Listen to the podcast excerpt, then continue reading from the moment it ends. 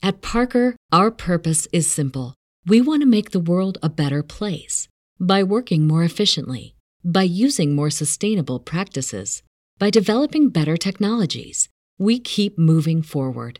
With each new idea, innovation, and partnership, we're one step closer to fulfilling our purpose every single day. To find out more, visit parker.com/purpose. Parker, engineering your success.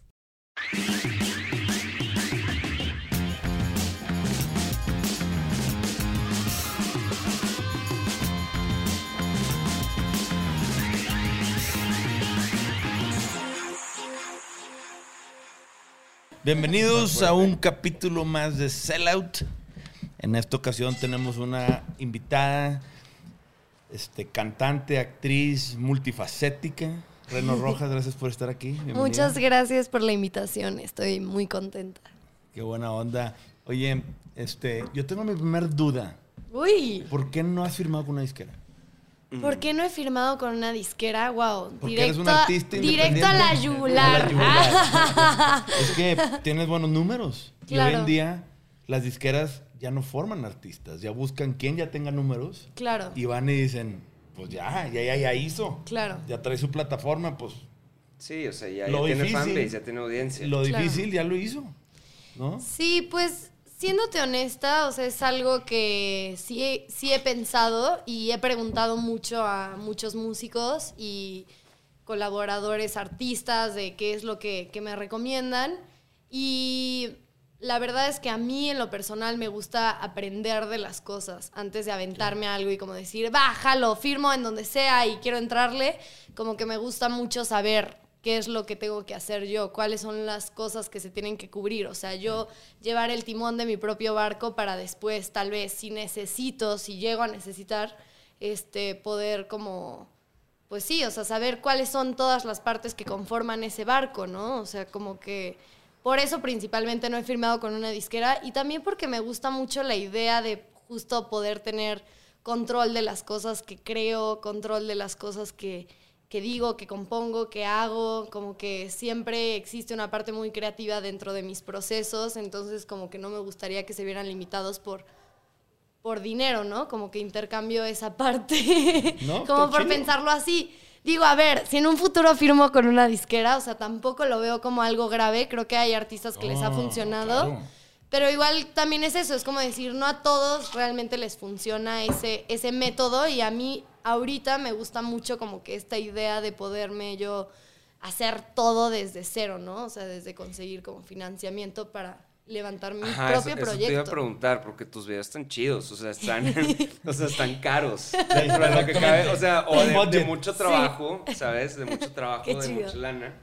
Este, entonces sí, o sea, tú pagas tú tu propia, o buscas financiamiento, o, o- o cómo le haces para... Justo, o sea, ve, ahorita la verdad es que todo ha transicionado. Al principio yo financiaba todo. Yo estudié cine y yo tengo pues la licenciatura en cinematografía y por lo mismo los conceptos audiovisuales me prendían muchísimo y respetaba un buen como la dirección creativa de alguien, o sea, diciendo quiero hacer un video que tenga una narrativa detrás, que no nada más sea de que lip sync y ya, cántale en donde sea, ¿sabes? De que en el bosque.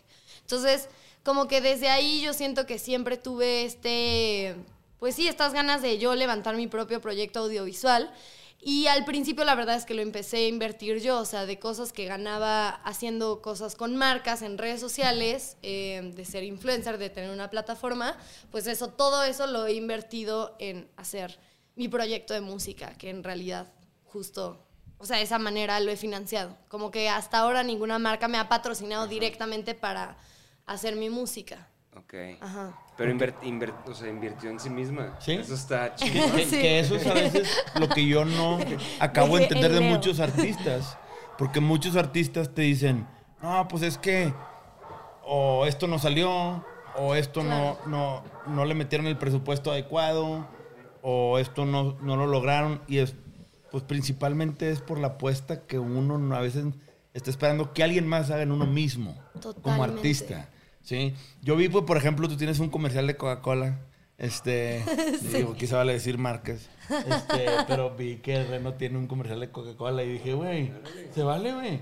Si yo quisiera hacer un disco y me pagan la lana coca por salir diciendo, mmm, qué rico, güey. Y con eso voy a grabar, güey, mi EP o un disco. Fuck it, güey.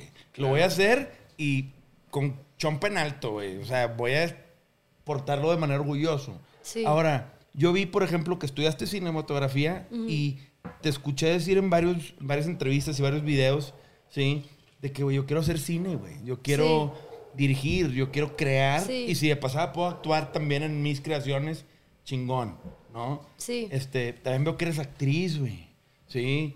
¿Qué onda con todo? esto? Es otra faceta, pues, totalmente, que ocupa otros skills Totalmente. bien diferentes, güey. Pues es que, a ver, siéndote muy honesta, como que siento que he tenido, por el tipo de educación que tuve, siempre fui muy autodidacta.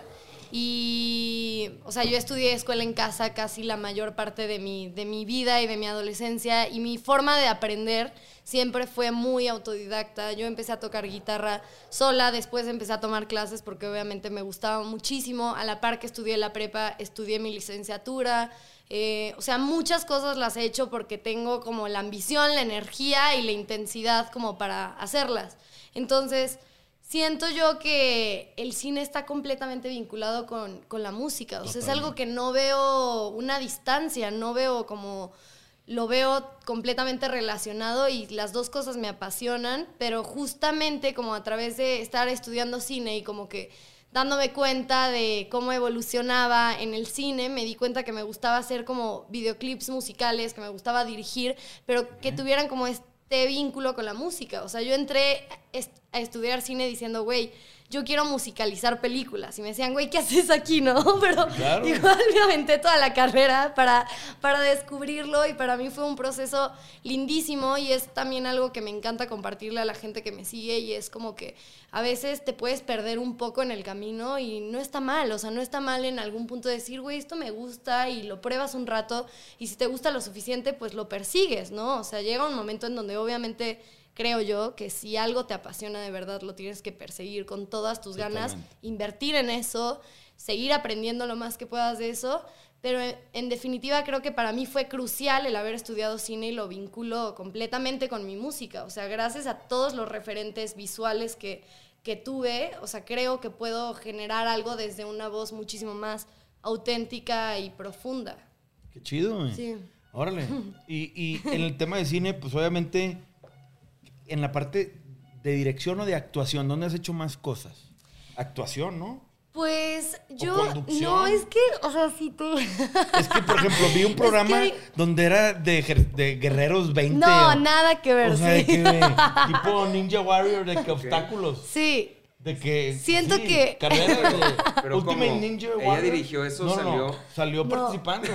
Colgada y volteando Intensa, conos. y- estoy Qué loca. chido, Siempre he querido hacer un curso de eso. Güey, güey, hazlo. O sea, yo es lo que, es a lo que voy. O sea, como que todas las cosas que se me han presentado en la vida, de cierta forma, yo les he dicho que sí, ¿sabes? Jalo. Jalo con toda la intensidad del mundo. Pero igual como que todo siempre me termina regresando a lo que realmente quiero, de cierta forma. O sea, yo entré a ese concurso y brevemente para platicarles, era la peor. Así yo entré siendo la más chafa, o sea, no daba ni una, todos estaban hipermamados, yo así de, güey, no, neta no doy ni una. Y al final, o sea, terminé siendo así de que de las finalistas, de las más cabronas, y así, me encantaba. Pero me rompí la nariz y me di cuenta que en serio... O sea, obviamente está padre, está divertida la experiencia, pero no era algo que realmente me apasionara. O sea, no me podía seguir rompiendo Ay, los huesos para- y decir, wow, jalo otra vez, ¿sabes? Como que. En el ya, disco o sea, no, dice sí, que ya no vale la pena. O sea, sí.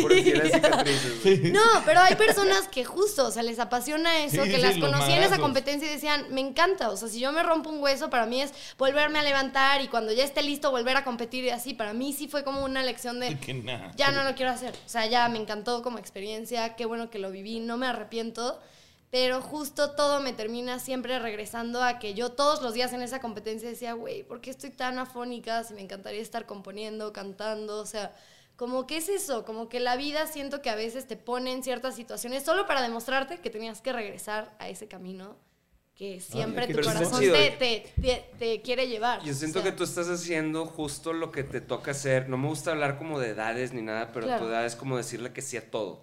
¿no? Que dices de que jalo, jalo todo, Es que jalo la edad todo, de, prueba y error, Total. la neta. O sea, pues todo lo que se te viene y todo lo que te proponen, pues a darle. No, y, y en, Sí, ¿no? y en, no sé, de que en varios años, cuando te esté yendo de que demasiado cabrón, porque te va a ir, y lo sé, y vas a estar de que en Qué todo chido. Netflix, güey, y así, le vas a tener que decir no a todo. O sea, Claro. como que tu poder va a ser... Sí, este, aprender a decir que no. Ajá, pero, pero Sí. siento que ya pasaste por eso de decir Después que- de probar. Sí, después de probar. Sí, o sea, creo definitivamente que estoy en otra, es- en otra etapa. Yo creo que al principio tal vez mi decir que sí, también era como un poco un miedo de, de volver a donde estaba al principio. O sea, yo, yo soy de un pueblito que se llama Chiconcuac, que está en Morelos. Ahí viví mayor parte de mi vida y en algún punto yo quería salir adelante, yo quería pagarme mis estudios y yo quería estudiar en otro lado y quería venir a la ciudad y trabajar y como que tenía estas ganas de expansión. Y fue algo que se dio a través de, de empezar a hacer cosas en redes sociales. O sea, y que un día yo subida en una antena me dijeron, güey, ¿por qué no te vienes a trabajar a la Ciudad de México? Y dije, va, y tomé la oportunidad y desde los 15 años empecé a chambear en la ciudad. Y son como ese tipo de cosas que me recuerdan que por algo tenía que decir que sí a todo, ¿sabes? Como que por algo acepté las cosas con tantas ganas de, de hacer algo, porque yo siempre quería hacer las cosas de forma distinta, o sea, como que no quería seguir el mismo destino, por así decirlo. Ok. Entonces... Qué cañón está ese tema. o sea, a Pues, los güey, 15 está cabrón, No, pero o sea, la neta, sí. A los 15 años, que te digan, vente a la Ciudad de México, güey. Deja tú, yo vi un video donde salías con tu mamá diciéndole, ya tengo 300 followers y no son mis amigos. En vaina, así de que, pero súper chiquilla, güey. ¿Sí? Y de que, fuck you, I'm off. Así que, I made it, mom, I made it. I made it. Sí, ya Fuck lo everybody, hice. I'm out. De que 300 followers, de repente 299. No, No, pero- pero, güey. No, pero me lo imaginé con su, con su guitarra como llegó ahorita, de que, de que a la ciudad. Sí. la voy a armar. La voy a romper. La voy a armar. De que Ciudad de México allá voy, prepárense, cabrones. Pero, pero, pues lo armó, güey. o Sí, sea, el pedo es que a los 15 años te entran los miedos, los miedos de tus, los miedos de tus papás. Total. De que, güey, a, a ver, yo tengo una hija de 15 años. Si mi hija de 15 años ahorita me dijera, papá, me voy a ir a la Ciudad de México porque que voy a sola jale". y no, güey. Está Estás al convento, mija. Claro. O sea, no hay manera. este, pero, por digo, o sea, también, qué chingón que tus papás te apoyaron en el, en el güey, dale, güey. Sí. Porque pues te han de haber visto esas ganas de querer hacer algo, de querer lograrlo, como dices tú, de voy por todo, que también como papá, pues no le puedes cortar las alas a tus hijos, ¿no? Totalmente. Pero también los miedos de tus papás, de decir, Obvio. güey, pues es una pinche jungla, güey. Sí. Y es una niña de 15 años. O sea, está lleno de buitres allá afuera. ¿Tu jefa se quedó allá o se vino contigo? Mi mamá trabajaba en una empresa en donde viajaba mucho y mi hermana mayor, que me lleva 10 años, me dijo como, güey, yo jalo. O sea, como que ella también me apoyó muchísimo equipo. en esa parte porque mi hermana no le gusta salir, no le gusta tanto así que socializar. Yo soy más explosiva y ella era más como de métodos, pensar más las cosas, más estructura y yo era así que no, vamos a hacerlo, vamos a armarla, vámonos a vivir a la ciudad, vamos a trabajar así, como cohete en el culo, literal. de que, vamos a armarla. así. Y ya, o sea, y mi hermana era más como de, güey, hay que pensar las cosas, o sea, tú no es como que tienes un trabajo estable, X, no importa, el caso es que me apoyó muchísimo en ese sentido y mi mamá también, o sea, siempre me dio la libertad de literalmente ser quien yo quisiera ser, ¿no? O sea, si un día yo llegaba disfrazada, le encantaba y, y esa libertad yo creo que también es un, un apoyo muy, muy, muy, muy, muy cañón que hoy en día agradezco, ¿no? Como esa libertad de expresión y esta cosa de decir, güey, si quieres hacer música te voy a querer igual, si quieres, o sea, lo que quieras, ¿no? Entonces como que siento que eso para mí fue un motor clave Que la para... neta es bien difícil, o sea, Sí. suena decirlo fácil, pero para un papá darle esa libertad a un hijo. O sea, a ti te hicieron de cabrón. pedo, gente, ¿verdad? Sí, a mí no, o sea, A todos yo, nos hicieron de a mis jefes les dije, me voy a tocar una banda, estás pendejo. Estás loco, ¿sabes? sí. Este. Te voy a dejar todo Sí, y para ya- irme a panda. y ya- De que, O sea, y ya tenía pelos en la axila, güey, ¿sabes? De que era un señor con bigotillo, y de que, no, mijito, ¿sabes? Que, güey, estoy grande, la chingada, ya, güey, bye, güey. Ah, pero como dijiste una vez, me dio mucha risa de que no, a mí me tiraban carros mi papá y mi abuelo, pero nada más empecé a ganar lana y de que es mi hijo. Ah, sí, empecé a apagar la luz de Obvio, la casa. obvio. Y fue.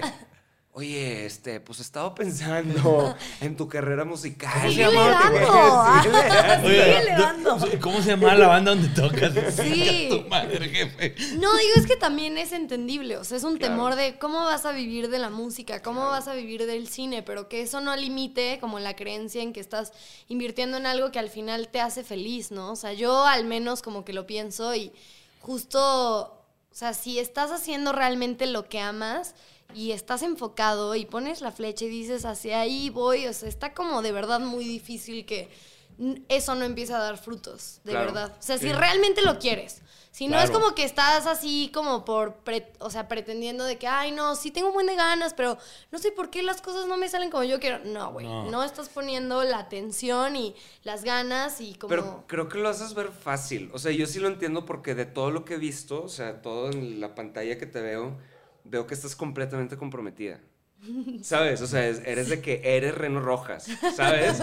Es de que, o sea, yo, yo lo veo y digo de que, ah, claro, güey, esta morra de que... va a Se la ser- creo, o sea, se la Sí, creo. se O sea, la creo las- porque, porque es, no es así como que, ah, es que vas, no, de que eres, es, ¿sabes? De que, o sea, de que she's a star, baby, no, pero, o sea, de que sí es ya una estrella, pero es porque, o sea, no sé, como que lo haces ver fácil, güey. Este, hay gente que yo creo que trata de ser lo mismo que tú, pero igual y no está, o sea, no se compromete tanto porque duda. Por las O no dudas, sí, tiene sí. el- la Claro. misma creencia que tú Sí. tienes en... Pero- o sea, tú has pasado por algo que, que- que te trate de...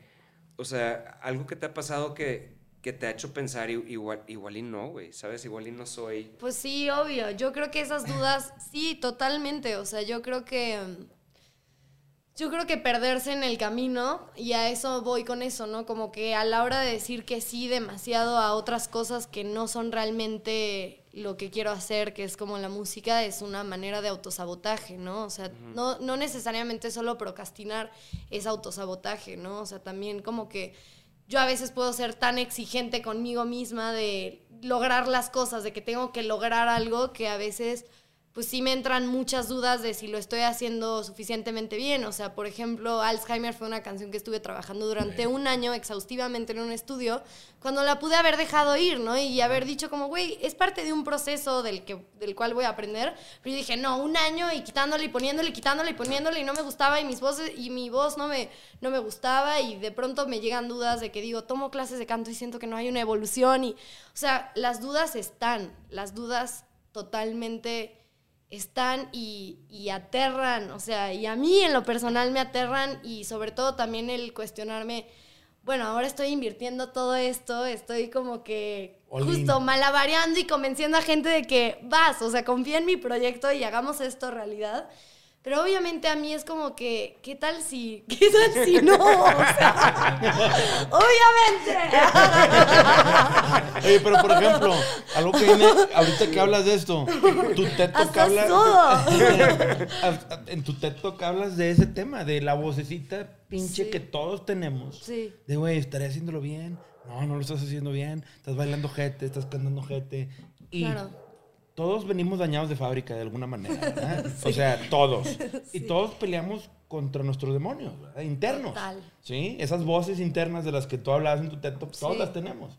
El tema es aprender a dominarlas, porque no las puedes quitar. Siempre va a estar la duda, o el subconsciente, o el miedo. Pues son emociones humanas, ¿verdad? Que vamos a sentir durante todo el proceso, ¿no? Sí. El tema es aprender a no escucharlas y a decir, yo creo en ese tema y que no te nublen el camino hacia el- tu, tu meta, ¿no? Total. Y, y a mí me dejó ese de que, güey, o sea, mucho como el libro de Marcelo Seltzer, un saludo a Seltzer, un, un amigo también músico que escribió un libro acerca de cómo domar a los demonios de su mente. Ah, y sí, lo hizo una- caricatura, una para caricatura niños. de un niño de que está, todos los monstruos representan los miedos, ¿sabes? Sí, Y sí, está sí. muy cabrón. Y, pero- y cuando lo leí yo al libro Seltzer y luego escucho el TED Talk de Renault, dije, "Güey, pues hay un común denominador en todos los que nos Claro. dedicamos Pero a las industrias cabrón creativas. es de que tú te cuántos años tenías cuando hiciste ese TED Talk, estabas bien morrita, güey. Doce. Sí, o sea, como- 12. Sí, güey. Justo los un 40 año- batallando. Sí, güey. 16. 16. 16. Pero es que es lo que, o sea, es a lo que voy. Yo venía de un contexto como no tan favorable. O sea, honestamente, no, no estudiaba porque no tenía los recursos económicos para estudiar en una escuela y no, y habían muchas cosas de mi realidad que obviamente yo no estaba cómoda. O sea, yo creo que hoy agradezco eso y, y sí lo veo como una fortaleza. aunque en un punto para mí fue como, o sea, doloroso y como que lo tenía que encarar, hoy en día sí veo como una fortaleza la incomodidad, porque cuando algo no te gusta te vas a mover de ahí, ¿sabes? Entonces yo creo que eso fue mi lo que me impulsó, por más que tuviera voces que me dijeran, güey, ¿la vas a armar o no la vas a armar? Yo tenía una voz más fuerte que me decía, yo sé que aquí no me quiero quedar, yo sé que aquí no quiero, o sea, no me la quiero jugar a, a pasar una vida aquí, o sea, pues ya en medio de la nada y Claro. como que sin hacer nada, o sea, realmente la pulsión de querer lograr cosas era más fuerte, entonces yo creo que sí es lograr encarar esa voz y decirle, güey, vas a estar aquí, ¿sabes? Tu voz culera va a estar todo, todo el tiempo jodiéndote. Toda la vida. Pero es decir, como, güey, siéntate, te escucho, te escucho, porque va a estar. Yo no la he podido hacer desaparecer. Yo a veces tengo pesadillas de que, ¿cómo, le, o sea, ¿cómo la voy a armar? Luego a veces sueño con que estoy tocando y de que todos me ven así, que se está de la verga. Sí, horrible. Eso me pasó hace poquito. Justo ayer soñé que estaba tocando con Rusi y estuvo chido. Así me desperté de que dije, ay, wow, siento qué Madre. chido. Pero sí hay días que me despierto y yo siento qué horrible, güey. O sea, que la cagué cabrón, así. qué horror. ¿A ustedes les sigue pasando eso? Claro. Güey, qué o sea, puta pesadilla. o sea, obviamente, güey. Qué horror. Qué barbaridad. De que Arturo, lunes, miércoles y viernes. Sí, o sea, Sí. Qué hardcore. No. Es que es muy loco en- encarar esa pasión, porque nada me había hecho tener esa sensación de como, como ese miedo, como que no lo había sentido con nada. O sea, ya había trabajado en producciones, haciendo comerciales, Ajá. cosas así, realmente me despertaba y decía, ay, qué temprano es, ya, bye. Pero siempre antes de tocar, pesadillas, despertarme tres veces, o sea, como que una sensación incontrolable, ¿no? O sea, pero como que es esta cosa de, justo, de voltear a ver esa voz, de voltear a ver esa cara y decirle, güey, vas a estar aquí toda mi vida, siéntate, ponte el cinturón y yo voy a seguir haciendo lo que tengo que hacer, lo que, me, lo que sí me toca, lo que sí puedo hacer, que es como, pues, crear, ¿no? Órale, qué fregona manera de verlo porque ahorita que dijiste mis, mis vivencias y tus circunstancias que a lo mejor no te favorecían a darte todo inmediato en la manita, ¿no? Que te hicieron Claro. pues pelear por, por lo que quisieras, salir a ganártelo. Sí. Pues a lo mejor te da esa templanza y esa firmeza para poder salir a pelear otras cosas. Total. A veces cuando las cosas no te cuestan, no te saben. ¿sí? 100%. Y la verdad de las cosas es que pues te tienes que ganar las cosas. Por eso yo siempre he dicho, la única vez, mi abuelo alguna vez me dijo, y es una frase que yo le, le escribí, en- le hice un libro a mis hijos X, pero le puse un- una frase, la única vez que el éxito viene antes que el trabajo es el diccionario. Sí, así me decía mi abuelo. O sea, hay que chingar, ching- Claro. trabajar, trabajar, trabajar, trabajar, Claro. y va a llegar el éxito. Pero nunca el éxito llega primero que el trabajo. Y mucha gente Qué hoy en fuerte. día no se la quiere pelar, güey. Sí. ¿Sí? Muy poca gente. Todo el mundo está buscando el video viral. El video viral, todo el Todo mundo estaba- mundo El, está el cabrón. single, todo el mundo quiere ser el one hit wonder rapidito. O sea, a mí, por ejemplo, yo me Sí. sentía culpable de que eh, me invitaron a Panda en el tercer disco y dicen, ay, tú te subiste un tren ya que ya anda. Ya Que ya andaba". estaba. Pero de cierta no, manera yo lo, yo lo trabajé con mi, o sea, no, porque de cierta manera lo trabajé con mi psicólogo. Me dijo, güey, tú tuviste que, tuviste que aprender, o sea, yo me hacía pipí, güey. O sea, nunca me hice literalmente pipí, pero estaba a nada de Sí, hacerme sí, sí. pipí en el escenario. Sí. Por- por- porque siempre fui un introvertido. Y, y ahorita el, como, el que me veas como medio extrovertido fue una máquina, o sea, un mecanismo de, de defensa defensa. que Claro. aprendí a, de que ser chistoso y no dejar de hablar para no sentir el vacío. Por dos, ¿ah? ¿Sabes? Sí, güey. Pero, pero me costó un chingo, güey. O sea, me co- o sea, este, lo veo como algo de que, ah, pues estaba platicando, digo, eh, como tocando con mis amigos y la pasé padre y ya, pero me costó un chingo también, como vencer Claro. esos demonios y, y miedos, pero... Es que, a sí, ver, güey. siempre es difícil entrar a una organización cuando ya va con una meta el tren, ¿no? O sea, Ricky que le tocó fundar con Pepe la banda, pues fue muy diferente como entraste tú. Claro. Pero aún así, pues la banda pegó cuando tú... La banda era nada.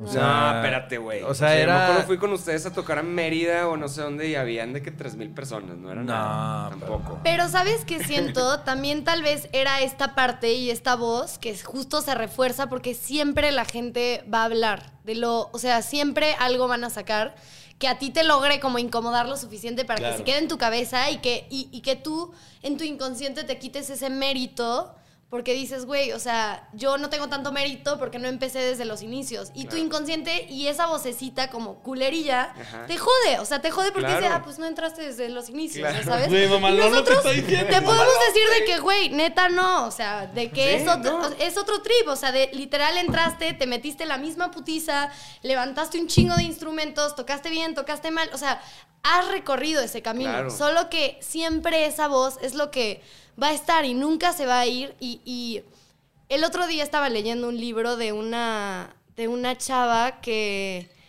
se llama, ay, no me acuerdo su nombre, pero es El Camino del Artista. Cuentan como una cosa de que... Julia Cameron. Sí, sí, sí. Justo hay una parte en donde le escribe una carta, tienen un grupo de escritura y uno de los chicos le escribe una carta a uno de sus directores favoritos, que se llama Herzog, y justo cuando le dice a Herzog de que estoy triste porque siento que no la voy a armar y me incomoda mucho esta incertidumbre del futuro y como de ser artista y bueno, yo leí la carta y decía, güey, por dos, ¿no? O sea, como esta incertidumbre y no, qué pesar, qué horror, qué difícil, ¿no? Y Herzog le dijo, renuncia, güey. o sea, vete a la verga, renuncia, güey. Déjalo así, te doy un consejo, déjalo, porque el camino siempre va a estar así. Siempre te va a decir tu mente que está bien culero, que hay un chingo de incertidumbre. Largo. Sí, ya, o sea, no pierdas el tiempo. O sea, si no encuentras la manera de disfrutar esa incomodidad también a lo largo del tiempo, no la vas a armar. O sea, porque el chiste es también quedarte en ese momento difícil en donde estás diciendo, no soy suficiente, Claro. no la estoy armando, no está sucediendo, y quedarte ahí y ser resiliente y decir, güey, esto también es lo que decidí, también le tengo que en- encontrar el gusto a eso, a esa incomodidad. Claro. Creo que eso es biológico también. Sí, ah, o sea, sí. de que tu cuerpo te protege ante situaciones para que estés bien. Mm. Entonces, cuando empiezas ya como a, a experimentar y a salir de tu zona de confort, es donde tu cuerpo te dice, no, la vas a regar, la vas a... Sí. A, Entonces, a- a mí ahorita me dan cravings ya de cagarla. O sea, me dan, me dan ganas de. O sea, cuando de repente estoy muy cómodo, me, me dan ganas de hacer algo ridículo así. O sea, por ejemplo, me metí a una clase de actuación que nunca en mi vida. Amo. Y, la, y la- y la maestra estaba de que, ¿por qué estás, qué estás haciendo aquí, Arturo? O sea, no. De que, ¿por qué no estás, no estás, o sea, no lo estás haciendo? De que te estoy pidiendo que me leas este monólogo. Y yo, es que no sé, es que me da pena. De que, ¿qué estás haciendo? Y yo, no sé.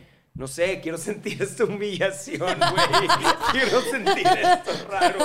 Y luego ya en la siguiente clase ya llegué más preparado y fue como, ya, según yo actué.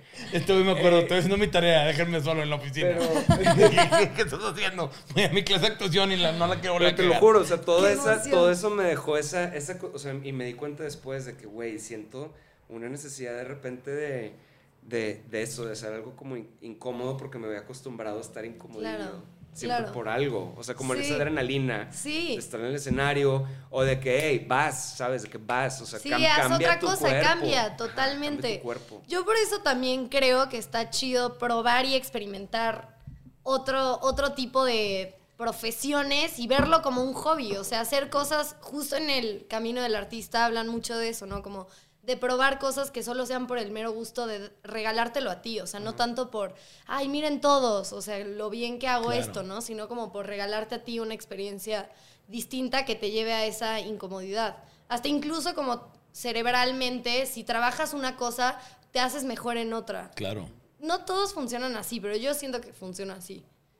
Sí, también como que se, se van abriendo candaditos que tenías cerrados y, pic, pic, pic, y ya de Es- repente, ah, caray, eso ya- es la, neuro- hacer esto, la neuroplasticidad, güey. Eso te ayuda. Eso es como ti- tirándote al lodo y tratando de resolver un problema. Este, sea enfrente de una audiencia o lo que sea, te ayuda como a, a A chingazos.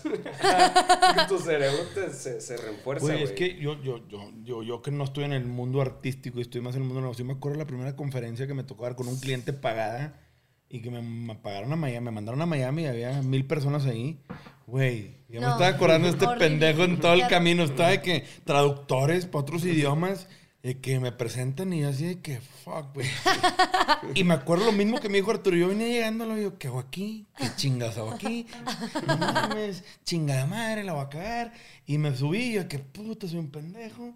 Y de repente ya empecé y pues, you gotta do it. Sí, O sea, there's no way out. Sí. Todo el mundo está volteando a ver, güey. Y es de que fuck it. Y llega un punto en donde hay un quiebre, no sé si a ustedes les pasó, pero donde ya dices, Ya te tienes que aventar del, del güey, bungee, sí. güey. Ya, sí, ya ya vas arriba del avión, Estás el- estás arriba un instructor y Sí. te vas a aventar y es de que... Levanta pues la esto va cabeza, abre pero la aquí puerta, chingada. y pues, de, ¿por pues chingue su madre, güey. Me va a ir de la chingada. Pues sí, sí, ni pedo. ¿Sí? Y, y, y yo me acuerdo que una vez en un concierto con Desierto que Arturo iba manejando. ¿Qué chingados hago aquí? Me quería tirar de un puente. Arturo estuvo a punto de aventarse vuelta en U. Sí, chingada madre. Y, y como todo, es, es esa incomodidad, pero llega a un punto, una meseta en donde ya te tienes que aventar y no hay de otra. Y ya que te avientas, te das cuenta que todo, todo lo que venías pensando era sí, puro Y pedo. luego de que me, me quedo pensando que, güey, habían 10 personas. O sea, que... X. Sí, pero eso a ti también te ha pasado ese, ese tema de.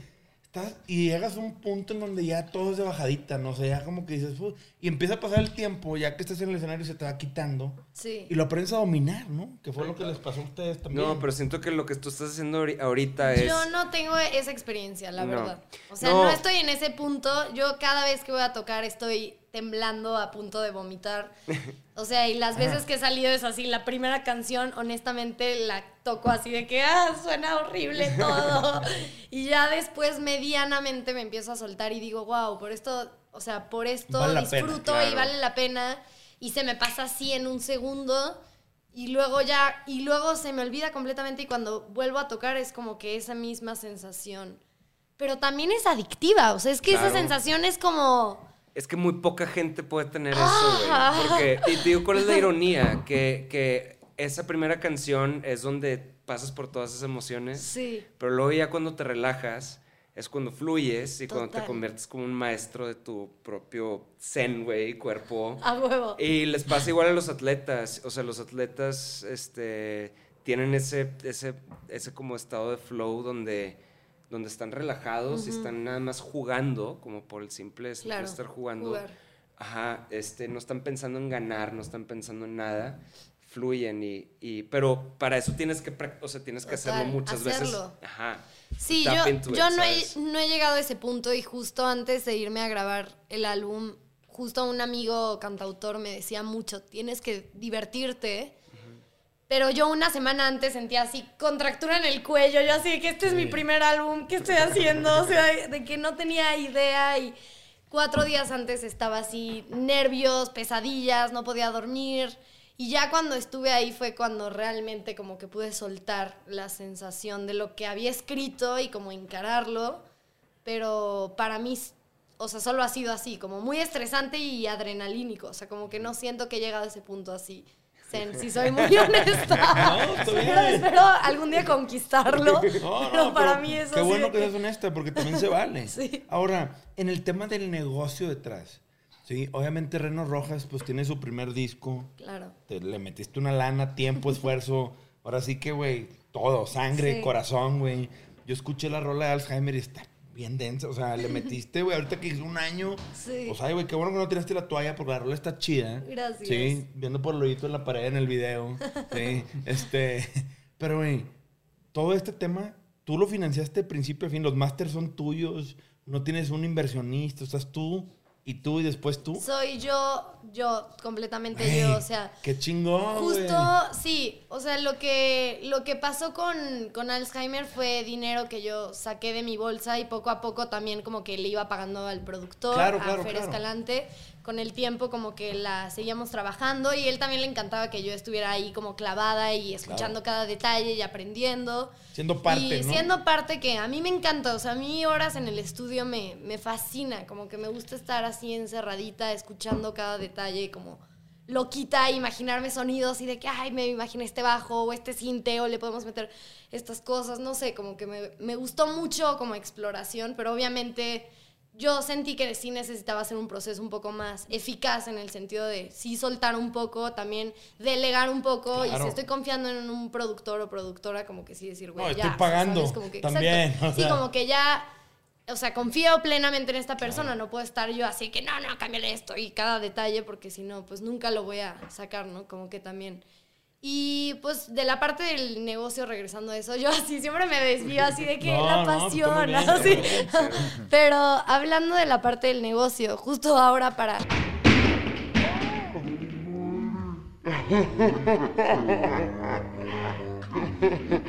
Sí, así de que. Fantasmas. Actividad paranormal. Sabía que se iba a caer esa madre, güey. Ay, qué temblor, balacera, ¿qué fue esto? Los, los gadgets de Andrés. Gallos de Andrés fallidos. Toda la raza que nos estés viendo, cuando salga este pedo, no voy a editar este momento y voy a hacer en slow motion mi reacción. Por favor. Sorry por el susto. Sorry. Este, pero en el tema del negocio, volviendo, perdón, Reno. No, no pasa nada. Me encantó. ¿Tienes una SA? ¿No tienes una SA? ¿Estás tú dada de alta con actividad empresarial? Pues el tema de regalías, todo te cae a ti. ¿Tienes una oficina? No, te, estoy dada de alta eh, en Hacienda desde hace, sí, desde que soy menor de edad. O sea, de que, sí, o sea, desde que lo recuerdo pago impuestos. Y em, este, tengo, sí, yo gano las regalías en las colaboraciones, pues 50 y 50. Ok. Eh, pero sí yo me quedo con, con las regalías de, de la distribuidora en la que estoy ahorita, que es Amplify. Ok. Y pues es como la distribuidora con la que acabo de, de firmar. Y llevo poco tiempo con ellos, pero ya había distribuido con CD Baby ¿Con antes. CD Baby? Ajá. Y me gustó, pero sí me extrañé como en un par de playlists y cosillas así. Sí, porque claro. es como más la onda digital full, ¿no? Pero sí, y en la parte de business, pues justo para hacer mi álbum, este fue una cosa más de que fui con una agencia y trabajaba, yo he trabajado muchos años con esta agencia eh, haciendo cosas con marcas y más de cosas de redes sociales y literal les dije, o sea, sean como mi banco, denme un adelanto para que yo pueda financiar esto y a través de campañas que tenga con marcas, o sea, voy pagando como este dinero. Ah, pero en realidad pues sigue siendo Le hicieron de mi disquera, dinero. pero- sí, le hicieron de disquera, exacto. Pero sin el lado de... Pero sin el lado de que, exacto, sin de que, ay, sí, masters". te pagamos todo y de la nada ya te empiezan a cobrar y todo así, que, ¿qué? ¿Cómo? Ah, Estos están en una disquera. Cualquier parecido a la realidad es mera coincidencia. Es que la diferencia, yo creo, entre un adelanto de una editora o de una agregadora a una disquera es que la disquera te mete gastos. Y gastos que tú no controlas cuánto te están cobrando por la Claro. administración y todo eso. Y, Si el músculo cuesta. Ajá, Claro. y acá con, la, con las editoras y las agregadoras te dan el dinero y literal es sin intereses y sin gastos. Claro. Entonces es el mejor dinero. Sí, que tú puedes- ¿Tú más cómo control. aprendiste cómo jalar una disquera, por ejemplo? ¿O de quién? De, ¿cómo, cómo qué? O sea, ¿de, de, de quién aprendiste cómo jalar una disquera? Danos huevo nombres. alguien, sí, no, siento que huevo alguien te dijo de que no, mira, hay un buen, mira, hay un agarra un buen, pizarrón de que hay un buen de, Te van a no, chingar. sí, sí, te- no, es que a ver, o sea, voy a sacar al tendedero a un buen de personas, sí, aparte que están en disquera, ¿no? bueno, uno, quema uno, balconea uno. El que te caiga mal, güey. No, no puedo. no, no, no. En realidad, en realidad estuve con, con, estuve de becaria en un estudio un tiempo que se llama Cinta Negra. Y, y es un cuate mío y literal yo le dije, güey, yo jalo cables, pero tú enséñame todo el Todo trip, el ya sabes. Que- y ya, y de repente como que en lo que jalaba cables me enseñó así de que no, pues esto funciona así. Y él sí me dijo como, güey, la neta disquera no te lo recomiendo, o sea, Al menos hasta que... Sí, exacto, como que, que aprendas tú a hacer como justo este todo. Y, y eso a mí me prende cañón, más también por mi formación como de mi carrera que estudié en una escuela que se llama Indie, ya de por sí es como lo más alternativo Te que existe en cine y todo nos enseñaban a hacerlo desde cero, ya sabes, era como que quiero hacer este corto, ahí construías el panel y todo. O sea, Do it yourself, sí, casi, literal, casi. o sea, todo DIY. así. ¿Cómo Esa robarle dinero a tu amigo? Montessori. No creo que esté mal, ya sé que satanizamos a las disqueras, pero no creo que esté mal No. estar con las disqueras Sí. cuando tienes algo de poder para negociar. Exactamente. La vez pasada entrevistamos a Misael de Panteón Rococó Ok. y nos contó esa historia que dije, güey, es cierto, o sea, por- pues a nosotros nos pasó, pero empezaron a agarrar nombre, empezaron a agarrar... At Parker, our purpose is simple. We want to make the world a better place by working more efficiently, by using more sustainable practices, by developing better technologies. We keep moving forward. With each new idea, innovation, and partnership, we're one step closer to fulfilling our purpose every single day. To find out more, visit parker.com/purpose. Parker, engineering your success. Status y luego negociaron con una disquera, Claro. entonces pudieron. Y los masters son míos. Sí. Y, y la distribución es tuya y el deal es por aquí. Claro. Güey, el caso de Panteón es un caso de Harvard, güey. Sí, Sí, de negocios en donde Claro. ellos ya tenían leverage para llegar y estirar el mecate regreso. A ustedes los firmaron a los 18 años, güey. o 16, Claro. 17 Valió años. ¿Qué dices tú? ¿Un disco? ¡Rock! Sí, Y de qué puta, who cares, ah? Claro. Y ya después de 20 años de carrera dices... Ay, güey, pues si me pudiera retrasar el reloj haría cosas diferentes. Pero pues desgraciadamente no se puede. Y yo en los negocios, ¿cuántas cagazones no he hecho, güey? Lo bueno de Sí, lo que queremos dos. hacer ahorita es compartir esas cosas y tratar de educar un poco a la industria. Sí, de que Claro. también se pueden hacer las cosas de manera independiente. Hoy es la mejor Claro, época en la historia de la industria para ser Claro. indie, güey. Sí, claro. Es la mejor es época. Claro, ahorita sí. Y, es- o sea, tú eres Y- el y caso es ejemplar, ejemplo, güey. Sí, claro. eres el caso Sí. ejemplar. O sea, a mí todavía, yo lo estaba pensando de que, ay, güey, si hacemos un disco de cierto, pero ya con disquera, porque qué hueva. ¿Sabes? O sea, qué hueva de que buscar dinero y, o sea, sí Claro. es como, es demasiado trabajo, güey. O sea, Claro. es, es muy desgastante estar buscando dinero para, ¿sabes? Para poder estar de que, ah, es que este cinte. Claro. En el estudio. O sea, como que, y no, es que quiero un, un video donde, donde yo, mi pelo salga volando. así. De que, güey, de que neta estás pidiendo dinero prestado para eso. O sea, es como que te, te desgasta a veces también un poco. Claro. Como esa duda y demás. Entonces, creo que sí, sí, también por eso como que la gente con dinero hace más dinero. Por eso a veces los artistas con disquera eh, como que tienen más, más libertad. Claro. De que, güey, pues, bueno, o sea, yo voy a ganar por las tocadas, las regalías medio que las cedo.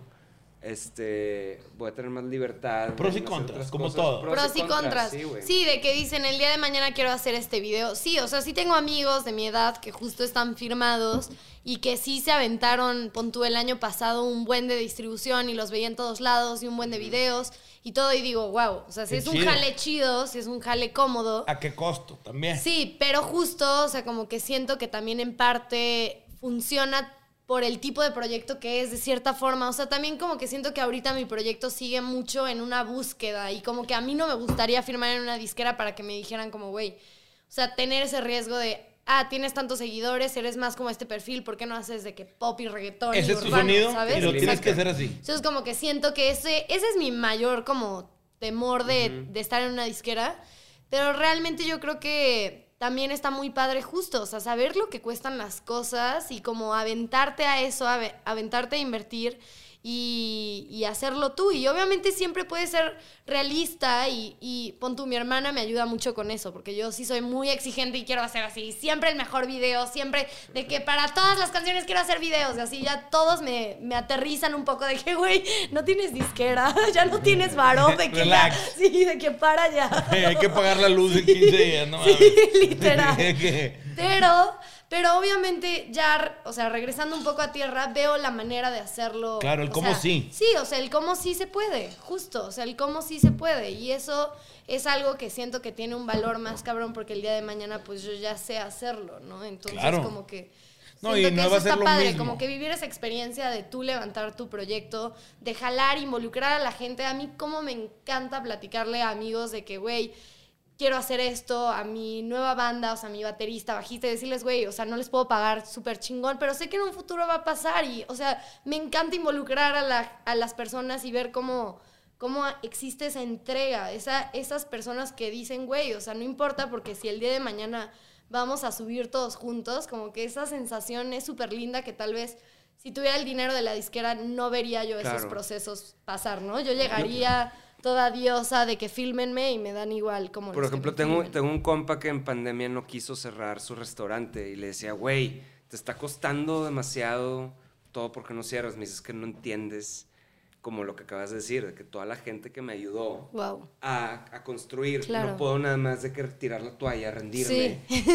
¿Sabes? De que, no, güey, es, Sí. es, pues, güey, a ver cómo salimos adelante Uber Eats, güey, ya sabes cómo todos hicieron esto, se adaptaron en pandemia. Claro. Y, y ahorita est- están mejor y mejor Ay, me que nunca. encanta. Es- está cabrón, pero Sí. es justo lo que dices, como, este, sí, o sea, toda la gente que lo ayudó a él a construirse y es como medio recíproco de que it's gonna come back around. Totalmente, sí, no, y cuando ves como las personas que se están entregando a tu proyecto, justo como que sí te da mucho parámetro de decir, güey, esto va a suceder. O sea, si estas personas están creyendo en mí, este, con, e- con lo que tengo ahorita, o sea, creo que en un futuro va a dar muchísimos frutos, ¿no? Y como no quitar el dedo del renglón por esas personas y porque, pues, que tú seas esa persona que también le da input y dice, güey, yo creo en esto, ¿no? Y hacia ahí voy y como no, no detener ese tren, ¿no? O sea, como que... Ahora, yo veo que tienes muchas facetas. Obviamente la parte musical, pues creo que es tu fuerte, tu prioridad por lo que escucho. No sé si estoy en lo correcto o no, pero, Estás en lo correcto. pero pues también en las redes, este, pues tienes un montón de videos y colaboraciones y preguntas incómodas con Reno Rojas. Y de que, "Ay, cabrón, ¿qué onda, no? Este, obviamente, pues lo de los guerreros y Sí. el tema de, de- comercial con Coca. Entiendo que todo eso te ha ayudado a financiar tu proyecto y qué Claro. chingón. Pero va a llegar un punto en donde te vas a tener que enfocar all in, ¿no? Y, Cien. y, y- y aprender a decir que no, lo que decíamos hace rato, ¿no? Sí. Este, ¿cuándo ves tú? O sea, ya lan- vas a lanzar tu álbum, que va a ser todo un reto, hay que hacer promo, hay que salir a tocar, que hoy en día se están levantando los aforos. Sí. Y eso, órale, tienes, ¿cómo manejas o cómo piensas o sea, esas multifacetas, o sea, las diferentes facetas de decir, "Ay, porque veo que estás bien ocupada. Sí. Hay un montón de videos. Es la primera vez en un podcast donde estoy viendo qué video escoger para ver qué chinga, cómo enterarme un poco más. Claro. De que, ah, 50 preguntas con Reno. Y de que había una donde decía, me cae el mal aliento. Y en, una- en un first date me hice pipí. Y de que salieron malas cosas así bien random. Y yo, ok, todo el mundo, todos los días aprende lo nuevo, está bien. De que, ay, cabrón. De que chido. Este, pero de que madres, o sea, hay demasiado contenido. Total. O sea, haces un chorro de cosas, güey. ¿A Sí. qué horas? ¿Cómo, güey? Pues es que Güey, sí. pues es que soy muy intensa. O sea, No, como sí- que me sí gusta sí me doy no, no detenerme. como que siento que eso, o sea, sí. Pero te ayudan, tienes un equipo que te ayuda. No, ¿Es tú yo sola? siempre te- no, o sea, estoy loca de que, que no paro. ay. Este, no puedo parar. Ah, no, no es cierto. No, pues yo qué sé, como que ha sido una combinación de muchas cosas. Obviamente cuando empecé a hacer redes sociales, pues era de que me dedicaba full a eso. Esos videos ya en realidad tienen como seis Sí, años, sí, sí, ¿no? sí. O sea, sí hay un rato. Pero sí igual entiendo lo que dices de que siento que he vivido como cuatro vidas en, o sea, en pocos años, ya sabes. O sea, hasta de broma mis amigos me dicen, esto es en años reno, porque pasan como un chingamadral de cosas en muy poco tiempo. Mamalón ese concepto. güey. reno. En años reno. De que lo voy a usar yo en otra chingadera. Claro, güey. Sí, porque- Con madre.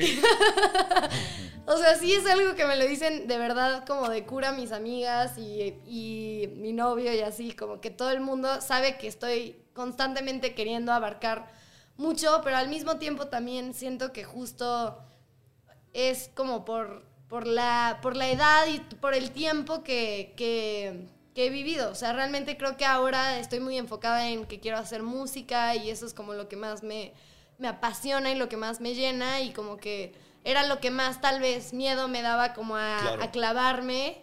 Pero pues a la par nunca yo dejé de hacerlo por disfrutar. O sea, yo compongo desde que entré a estudiar cine. y Yo cantaba y me gustaba mucho hacerlo, pero era algo que me daba miedo como explorar y compartirlo como, como en redes sociales y como, como pues que fuera algo que vieran más las personas de mí.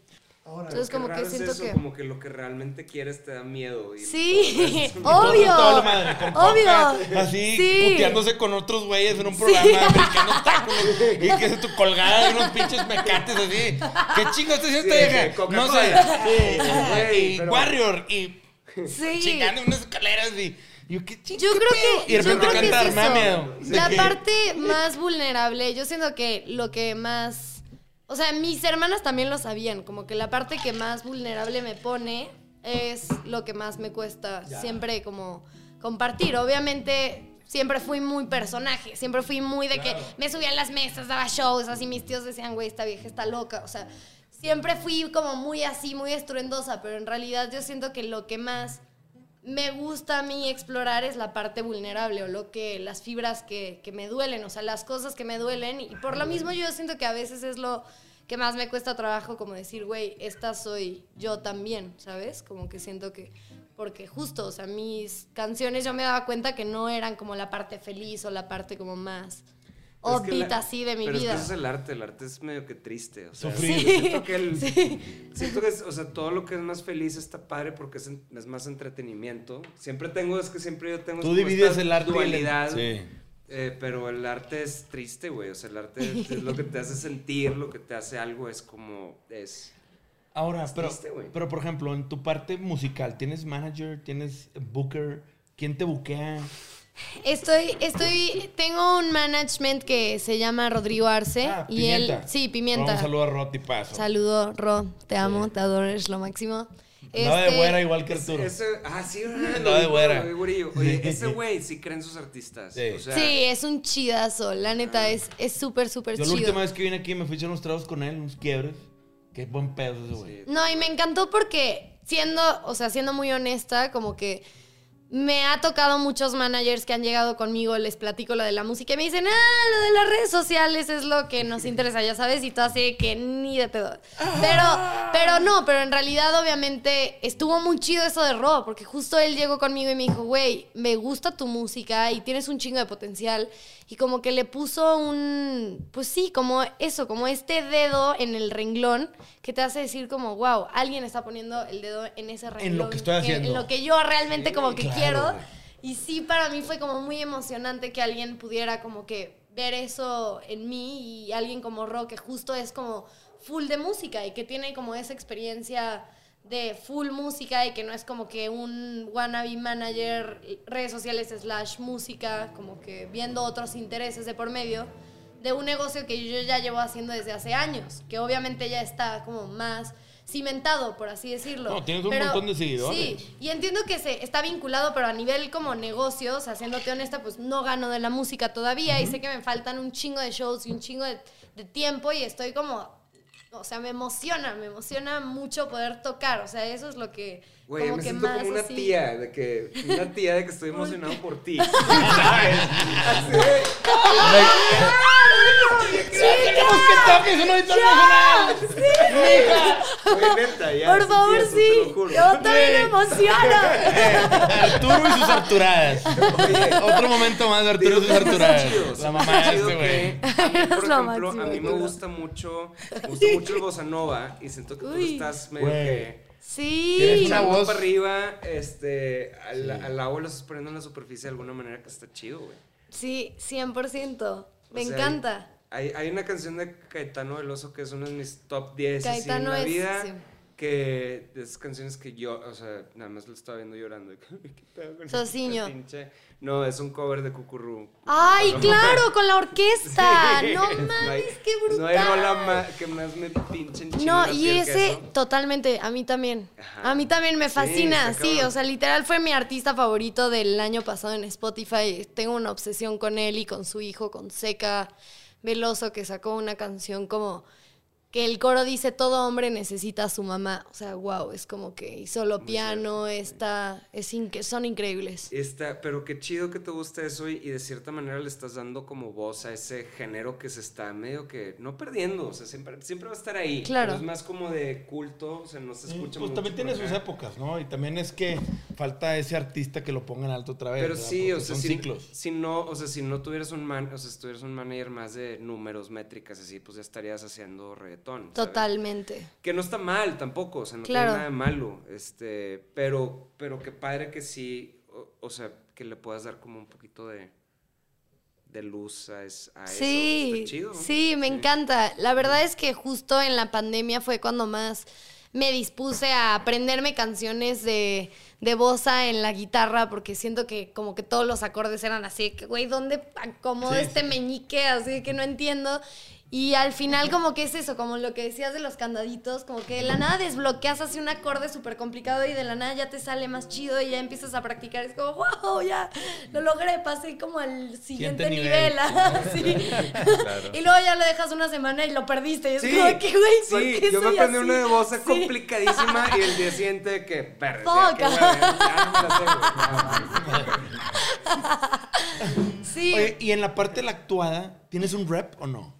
No, no, no, no. ¿No o sea, tengo, tengo un par de amigos que me han mandado como cosas de castings y así, pero en realidad no tengo como una O agencia. sea, pero ¿cómo llegaste a Coca? Por ejemplo, Coca-Cola, el comercial. Es que fue más como por redes sociales. O sea, por hacerlo mío en redes sociales me empezaron a contactar directamente las marcas de que queremos que hagas esto. ¿Y tú negociabas con y ellos? no en modo de, sí, o sea, yo muchas veces he manejado todas mis, mis campañas y he manejado campañas de otras personas y Ah, sí. sí. Y tú les cobras un fee. No, o sea, sí, si son amigos, pues les digo que siempre soy como muy, pues sí, honesta en ese sentido y, y ya, o sea, si los están buscando directamente les paso el contacto, no es como que, pero sí, sí, sí lo he Oye, hecho. pero a ver, una pregunta. ¿por qué- Pero no, no, no soy manager, no soy manager. no, de no, que- no. O sea, no es No, otro digo, qué buena onda rubro que- del que podría hablar. Por- porque tú, o sea, por- como que es- me suena a mí que eres, articulas muy bien y eres muy, o sea, es muy leída. Siento yo, creo. ¿Sí? O sea, lees mucho o como, o, o- o sea, como te- eres muy como voraz así para leer o...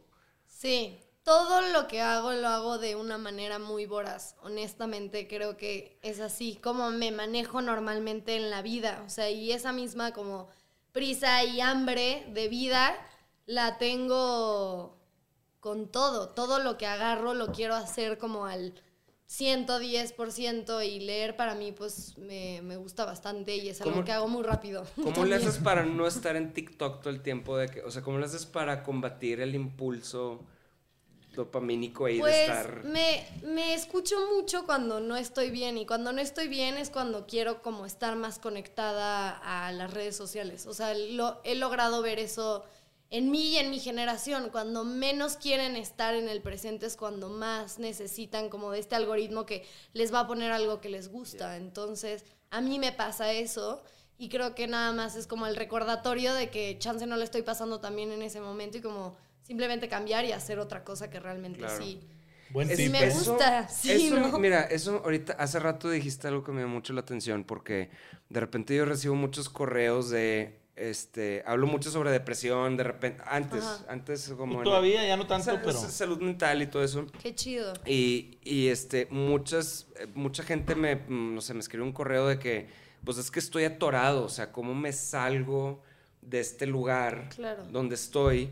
Pero ahorita tú dijiste como que el, el poder del querer salirte de algún lugar es más fuerte de cualquier cosa que quieras, a donde quieras llegar, o sea, es más fuerte el, "Nam, lo único que sé es no quiero estar aquí, Sí, ¿sabes? claro. Y se me hizo muy, im- o sea, como muy fuerte lo que, di- o sea, lo que dijiste es como una gran, o sea, no sé, manifestaste eso de alguna manera de que te saliste del pueblo donde estabas. Sí, totalmente. Porque Aquí era no algo va a que crecer. sí, o sea, era algo que soñaba. Desde un principio yo dije, o sea, no estoy cómoda aquí. Y, y esa incomodidad te da hambre. Pero ¿qué pasa cuando no vives esa incomodidad y tal vez vives cómodo toda tu vida? Pues también a veces te vas a enfrentar a una cosa de decir, ¿cómo salgo de no, este...? pero eh, a, mí, a mí me escriben, por ejemplo, chavitos que dicen, es que no puedo porque no tengo dinero, porque Claro. no esto, no esto, lo otro, pero...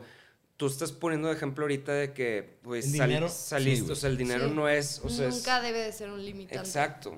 Entonces, o sea, se me hizo muy importante eso que, eso que dijiste. Es y- que te voy a decir, el ser humano está programado para buscar excusas, güey. Para poder encontrar una manera que reconforte tu chompira, güey. Para decir por qué no lo pudiste lograr. Es que este güey, es que no me Claro. compraron, es que no me, no, no, no me aceptaron el proyecto, es que no me apoyó, es que el manager me chingó. Siempre, Claro. Y en vez de decir, ponte un pinche espejo, pendejo. Claro. Sí. Claro. Y di, ¿qué tienes que hacer tú, cabrón? Que decir, oye, güey, yo estoy dispuesta a salirme de aquí, que aquí no voy a poder conquistar las metas que tengo. Claro. Ir por ellas. Sacar excusas es lo más fácil. Totalmente. Culpar a alguien más y culpar a tus circunstancias. Oye, Sí. es que mis papás no me pudieron dar Pero esto. es que eso siempre va a ser más fácil. Más O sea, siempre va a ser más cómodo poder culpar a tus circunstancias. Sí, claro. siempre va a doler un chingo tocar esas vulnerabilidades y esas cosas que te, que te atoran en la vida. O sea, obviamente. Obviamente es horrible ir a terapia. o sea, en un sentido, sí, a la larga, a la larga tiene una ventaja increíble, ¿no? Claro, pero, claro. pero a, a términos como realistas, como justo, o sea, lo que cuesta trabajo este, si tienes como este conjunto de me costó trabajo este día y este día también, este día también y este día también, al final terminas teniendo algo súper chingón, ya sabes. Pero justo es eso, es como que siempre vas a tener que tocar esa incomodidad, esa cosa que dices, güey, por esto me estoy deteniendo en las cosas. Y es horrible ver esa parte, es horrible ver tu parte más como Vulnerable. vulnerable y la que más te sabotea y, y es súper difícil. Y creo que yo a veces me atrevo a encararla y a veces no, y a veces me vado. Y, y creo que, um, pues eso, o sea, al final es como una constante lucha y una cosa también de paciencia, de también decirte, güey, y está bien, o sea, si esta vez no quieres salir adelante y quieres quedarte en tu casa y quieres justificarte de por qué la vida está súper jodida, o sea, se vale, pero que eso no sea el conjunto de todos Todo. tus días, ¿no? Porque al final solo nos reducimos a eso, o sea, lo que vas a hacer en el conjunto de toda, de toda tu vida. Yo a través de los años en terapia me he dado cuenta de dos cosas. Una, que el nivel de exigencia que nos ponemos a nosotros mismos a veces supera las capacidades que tenemos de sacar las cosas adelante. Y tú quieres lograr 100 cosas en un día. Claro. No mames, no se puede, cabrón. ¿Sí? Claro. Y logras, dices, puta, tú tienes que... Yo lo que he aprendido a hacer es, si yo quiero lograr, no sé, llevar a negro pasión de punto A a punto B, pues trato de que el, de punto A a punto Z y voy conquistando poco a poquito y te vas sintiendo. Por eso los militares te dicen, empieza tu día tendiendo tu cama. Sí, tu cama ya. Porque ya vas a día. sentir que lograste algo, güey. Sí. Que un pendiente salió y salió bien, güey. Sí. O sea, empieza tu día teniendo tu cama. Y ahora, otra cosa es el nivel de disfrute. Que te permites disfrutar un día tirar hueva. Claro, güey. Que te 100%. permites un día sentirte ojete Sí. y estar sentado en posición fecal en la regadera Sí, sí, sí. sin querer hablar con nadie. O sea, ¿Qué es, lo que, ¿Qué es lo que le pasó a la gente en pandemia? De que, güey, ¿ahora qué hago? De que no puedo, o sea, no puedo trabajar, ¿no? Y se tuvieron que enfrentar a un espejo de que, vergas, Sí. ¿qué hago, güey? Sí. O como me pasó de que cuando empecé a cantar, de que, ¿qué digo entre canciones, güey? ¿Sabes? De que un vacío ahí de que, ¿qué pedo, güey? Es más importante todavía, güey, ¿sabes? Como de, de la rola, de que... no, o tienes un repertorio de que tienes 70 discos, güey, de que te, te todos en chinga, o... Pero entre canciones, ¿quién eres? ¿Sabes? ¡Qué dices? fuerte! Sí, güey. ¿Quién eres? ¿Qué dices? Com- o sea, ahí Sí, es ¿qué donde... compartes? ¿Qué le vas a Vale. compartir a las es más personas? importante lo que, lo que dices de repente, o cómo eres entre Claro. canciones, que, ¿sabes? ¡Qué joya!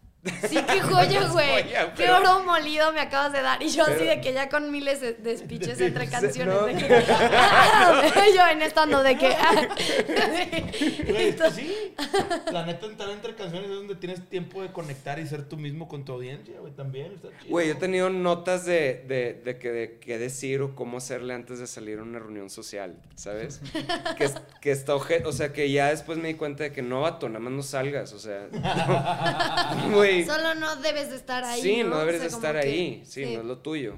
Pero es lo mismo que el escenario, de que ya que te pones ahí, pues ya todo fluye. Ya te lo sirve- aprendes, te sí. sirves un whisky ya, güey. Ah, todo- claro. todo Ah, fluye. sí. Por otro lado, ya, por, por ejemplo, ya también estoy completamente en paz con, con, con el alcohol, güey. O sea, en el sentido de decir, pues, güey, te tomas unos tragos y fluyes y ya, güey. Ahora, Reno, yo te quiero preguntar, la, la de eh, Alzheimer, la rola, de, yo, la, yo la sentí como de un suceso en tu vida complejo. ¿Tiene algo que ver o soy yo? Y yo sé que no, no sé No, qué. no, Ay, no, este, este- este, este, buenas tardes. No, digo, no, sí Muy se- chido este vale. podcast y todo, pero ah, no, no es cierto. ¿Cuánto duraba? Sí, ¿Cuánto duraba? que no comment, no comment. No, O este. sea, porque a mí se me hizo algo como súper fuerte. En algún, digo, Sí. yo. Sí. Que, pues, güey, como que, ah, cabrón, esta rola viene de un lugar bien profundo. Porque ahorita te voy a hablar y digo, madres, o sea, como que no. O sea, no, no te siento ese artista que tan. O sea, hay raza y ustedes en Panda, pues le cantaban al dolor y, y a ciertas cosas Yo no, Claro. güey, pero... pinches sí, de la vida. Y como que tú eres bien alegre, güey. Y siempre andas. Tienes un chingo, es como que esa rola se ve que viene, o al menos se siente, Claro.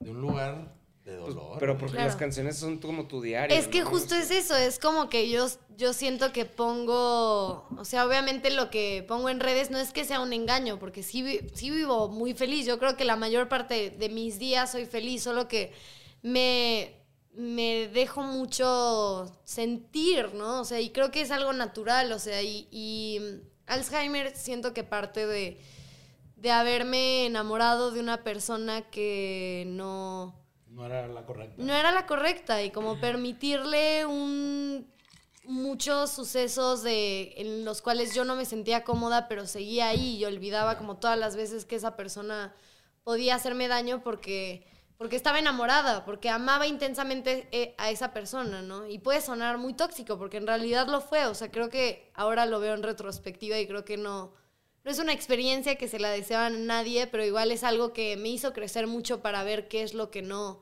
quería yo y qué es lo Pero que no aplica el por dos, por tres, por cuatro, ¿verdad? Sí. Todos nos ha pasado ese pedo, Sí. ese amor. Una vez a un amigo le dije eso, cuando de que quería volver con su ex, le dije, espérate, ahorita te estás acordando de lo bonito. Claro. Yo viví de lo, lo pinche que pues, estuviste en esa relación. Acuérdate de lo pinche. Porque pues en el momento donde, ay, extraño, pues sí, güey, pero, pero acuérdate, güey. Claro. Y regresó. No, no regresó No de regresó. buenas, de buenas. Eso está, eso está bueno. Eso sí habla de que tiene inteligencia emocional. Yo sí regresé. ay, Yo regresé, mira, todas las. No, no es cierto. Yo, yo regresé hasta que ya no. O sea, hasta que un día justo dije, ya, ya me harté, ya no quiero esto, ¿no? O sea, como que cuál es el, el fin de esto, seguirme haciendo daño y es como también partir de preguntarte cómo quieres que te quieran. O sea, ¿cómo quieres que te quieran? ¿Cómo, ¿Cómo quieres tú querer y cómo quieres que te quieran? Y pues Y te como tienes que... empezar a creer a ti mismo también primero, ¿no? Pero nadie te puede convencer. O sea, obviamente ya, yo creo que varios speeches ya me habían aventado así de, güey, no te enamores de esta Tienes que persona". vivirlo, tienes que vivirlo, sentirlo, sí, tienes Sí. que sentirlo, vivirlo, el dolor y todo, y entenderlo, procesarlo y luego, ah, ya entendí. Pero tocaste, es que es justo eso, porque como que yo creo que muchas veces se nos dice como a los músicos esta cosa de entre más sufras, mejor, pero en realidad es que yo no pude crear en ese momento Alzheimer, o sea, Alzheimer salió un año después que lo pude ver en retrospectiva, lo cual me hace entender que si yo no estoy bien emocionalmente, yo no puedo crear, o sea, yo no puedo ser este, vulnerable, porque estoy como que negándome a esta situación. Yo, yo necesito contactar con estas emociones y creo que todos como artistas necesitamos contactar con la parte que nos hace vulnerables y honestos y como que desde ahí es donde se puede crear, ¿no? Desde el caos, desde la tormenta. Entonces, como que por más inspiración y todo, yo, yo sí llego a un punto que dije, bueno, así me puedo ir diciendo que esto me da inspiración, pero a la vez me está matando, o sea, me está quemando todos los días el cerebro, ¿no? Y todos los días emocionalmente. Entonces, como que también es como que encontrar un balance dentro de esas emociones tan, tan intensas. Ahora, ya que tu plataforma de redes creció tanto, ¿cómo te ha ido con el hate? ¿Cómo manejas ese pedo? yo le pregunto esto a todos, ¿eh? Y me regañan, pero yo digo, güey. Pero sí, porque Chansey ni tiene. O sea, es No, como- no tiene, claro. Me va a decir, no, güey, yo soy tan chingona que no tengo hate. Qué chido, güey. Pero no te creo porque yo te comenté algo. sí, a mí me caga ese pedo que la gente se esconda atrás de un celular, un monitor y tire caca. Sí, no. Cuando bien. la neta se me hace lo más pinche cobarde que hay. ¿Sí? La neta, yo jamás le he escrito en mi vida a alguien en redes de que na- nunca. Es, güey, no te gusta, no lo veas, güey. Punto. Claro. Sí. Este, pero hoy en día está lleno de eso. Claro. Está lleno. Sobre todo Twitter. Twitter. Twitter, es, Twitter el, es- es el Sí. excusado del internet. Sí. Pero a ti como, pues que tienes un chingamadral de Sí. seguidores. Pues yo creo que también, o sea, vuelvo a lo mismo. A veces me ha afectado mucho. O sea, a veces sí ha logrado, siendo muy honesta, sí ha logrado como lastimarme, pero nunca lo suficiente para detenerme. O sea, nunca lo suficiente. Y creo que también eso es parte de lo que ha abrazado más hoy en día, ¿no? Antes yo creo que hace cinco años me hubieran hecho esta pregunta y yo hubiera dicho, ay, no, o sea, a mí me da igual. Y, pero no, a veces no me ha dado igual, a veces me ha lastimado, pero yo creo que justo eso es también el recordatorio de que no paso desapercibida y que no me tengo que, que detener, o sea, porque al final, pues a mí me cuesta muchísimo más trabajo hacer las cosas que a alguien que comenta que no le gustan. Entonces, como Oh, claro. que es como también- entender eso. También, el peor enemigo de un artista es estar en la oscuridad. Que hablen de ti siempre va a ser bueno. Está- Sí, claro, sí hace terapia ahora. ¿eh? Sí, te, veo- te obvio. veo muy, o sea, muy, Muy sabia bien, y muy saludable, güey. Una persona muy completa, güey. O sea, güey, yo me la estoy pirando, o sea, to- están hablando y no me la estoy pirando en mil cosas, güey. No, pero es que la neta sí, sí te escuchas muy en paz con lo bueno, lo malo, lo bonito y lo feo de la vida artística. Porque la, ver- la verdad es que a veces la vida es muy mierda en este medio. Sí. ¿sí? Y tratar ir a terapia y conocerte y saber cómo manejar las situaciones difíciles, güey, te da un chingo de ventaja. Total. Aprender a lidiar con ese pedo. Lo ves de los artistas frustrados que, güey, se niegan pensando que el mundo es el que tiene que cambiar, no ellos. Y es, Claro. el mundo es. Claro. Lo tienes que aceptar, lo tienes que entender y tratar de decir, güey, el vato que te tira mierda es un reflejo de él, güey. Claro. Claro. La mierda es autotirable, güey. O sea, ese güey en una compu atrás, güey, pensando que lo que dice, güey, estás hablando de ti, cabrón. Dice más de la persona que dice que el que recibe. Pero a veces, como dices tú, hay días buenos donde lo ves y te cagas de risa y hay días Claro. que hieres. Sea, te hiere y, Total. y dices, motherfucker, güey. Sí. Sí. Y dices, si supieras cómo me la estoy pelando, güey, jalando, haciendo. Claro. pues no mames. Sí, y eso porque es todo el tema. es eso, también ver como que solo ven una parte de tu realidad. Entonces al final como que sí, justo eso, ¿no? O sea, yo puedo saber desde dónde estoy hablando, pero no desde dónde me escuchan. Entonces como que eso es importante, pues siempre saberlo, ¿no? O sea, saber que siempre te van a escuchar y tú no puedes decidir cómo, cómo te van a escuchar. No, la verdad yo estoy bien sorprendido que sí tienes las cosas bien claras con la carrera, con, con lo que estás haciendo. Y pues, la verdad, sí. Felicidades. Sí, Felicidades. Sí, la neta sí. es, está chingón ver a alguien que apenas va empezando, porque tienes, estás bien chava, o sea, la neta, tienes todo por delante. Gracias y por muy decírmelo. bien, güey. Y la neta, sobre todo, el traes bien claro qué quieres lograr y pues, ya conoces más o menos los obstáculos que los que te vas a enfrentar y cómo lidiar con ellos. Y trabajar en ti te va a ayudar un chingo en ese pedo porque los demonios son cabrones. Claro, Y no se va- esa voz no se va a ir nunca claro. y aprender a escucharla, pero no que no controle el, el- el volante, ¿no? De hacia Total. dónde vas, ¿no? Sí. Ahora, Reno, yo te quiero, yo quiero hacerte una petición no muy común. A ver qué dices. Ah, caray. Trae su guitarra, Reno. Ah, Uy. Y la neta, la neta, pues ya vienes preparada. de un ensayo, traes tu guitarra. Y la neta es que, güey, eres de esas personas que al oírte cantar, tienes una voz que yo, al menos yo, y eso es particularmente mi pensar, regularmente cuando te escuché en entrevistas, en videos, y tienes una- un tono muy particular, y a la hora que cantas, cantas totalmente alejado de ese tono, como, ah, sí, güey. O sea, si yo estuviera en la voz y estuviera escuchando a Reno, sí le diría, a ver, paren la música, sigue cantando. O sea, que ha habido casos de que, güey, sí cantas muy chido, pero como que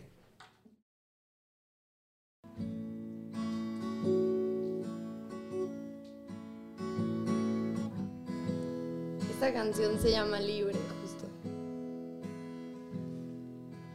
Me caí otra vez sin que nadie me levante. He perdido la fe, no encuentro todas mis partes. Yo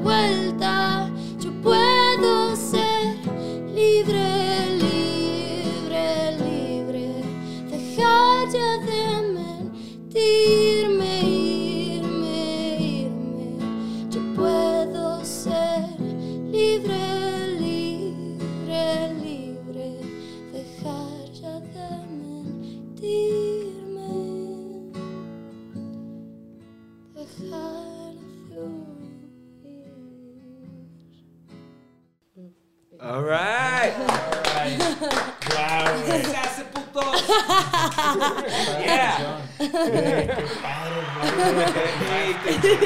Hey.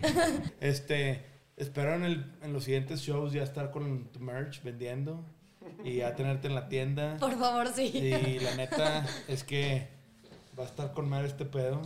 Qué mejor manera de, cerrar el podcast con, con esa rola, güey. Yo me quedo, güey. Yo me quedo. De que, güey, neta, I quit. No, gente, no tenemos esperanza alguna, Arturo. No, estamos jodidos, ya se nos pasó nuestro tiempo. Ya no me dieron ganas de Sí, hacer sí, canciones. sí. Vaya, Guerrero, chingón. No sé si quieras cerrar con algo. o Algo sea, que le quieras decir a, tu, a, a tus seguidores y algo que, que nos quieras compartir. ¿Qué sigue para Reno? ¿El álbum cuándo sale? ¿Cuándo es tu siguiente show? Pues este año va, va a salir el álbum. Eh, yo espero que la primera canción se lance en abril, si todo conspira a mi favor. y pues justo vamos a estar haciendo un par de shows, pero ya los estaré anunciando en mis redes sociales. Y neta, qué chida plática. o sea, me encanta, me encanta, me encanta conectar así. eh, de verdad, les agradezco mucho por esta invitación. Estoy Cuando quieras. Sí, profundamente agradecida, de verdad. Chido. Qué Próximamente la merch de Reno. ¡Ay, sí! ¡Qué emoción! Este va a estar bien chingón este pedo. Esto fue un capítulo más de Sellout. Con todo y que se cayó una cámara y fue un pedo. Ya nos aventó un rolón, güey. No, estuvo con madre este pedo. Chido. Esto es Sellout.